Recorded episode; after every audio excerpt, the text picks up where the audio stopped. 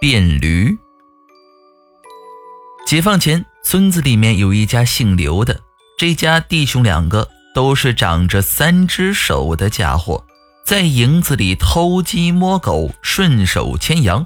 反正就是好事儿找不到这哥俩。这天，哥俩去梁南给自己家亲戚帮忙，白天干活的时候看上亲戚邻居家的牛了。晚上回家一合计，趁半夜没人的时候，悄悄的到了亲戚邻居家里。在早先偷牛的都有绝招，就是用一根秃头的、拳头粗细的木棒从牛菊花里插进去，偷牛的只要在后面来回摆动木棒，牛就会乖乖的走，而且不叫。哥俩那天用的就是这招，很顺利的把牛从牛圈里赶了出来。在往张三营集市上赶的路上，也不知道出什么事情了，哥俩都被过来的一辆马车给撞死了，而且那个赶车的还跑掉了。等到家里人找到俩人的时候，兄弟俩的尸首让野猫野狗啃的都不成人样了。话说哥俩死之后，家里的媳妇儿也快就改嫁了，剩下一个老太太一个人孤苦伶仃，甚是可怜。好在弟兄俩还有一个叔伯姐姐，平时照应着老太太。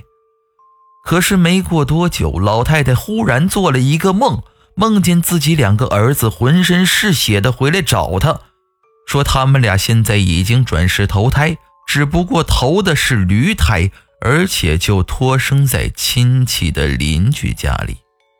现在那家人对他们非常不好，一个劲儿的哀求老太太把他们俩买回来。开始老太太以为是太想念儿子了，所以才会做出这样的梦。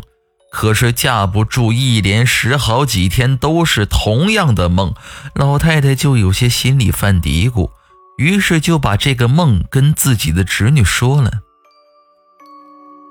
老太太的侄女也明白老太太的意思，于是就说：“我去梁楠那家看看，不就清楚了吗？”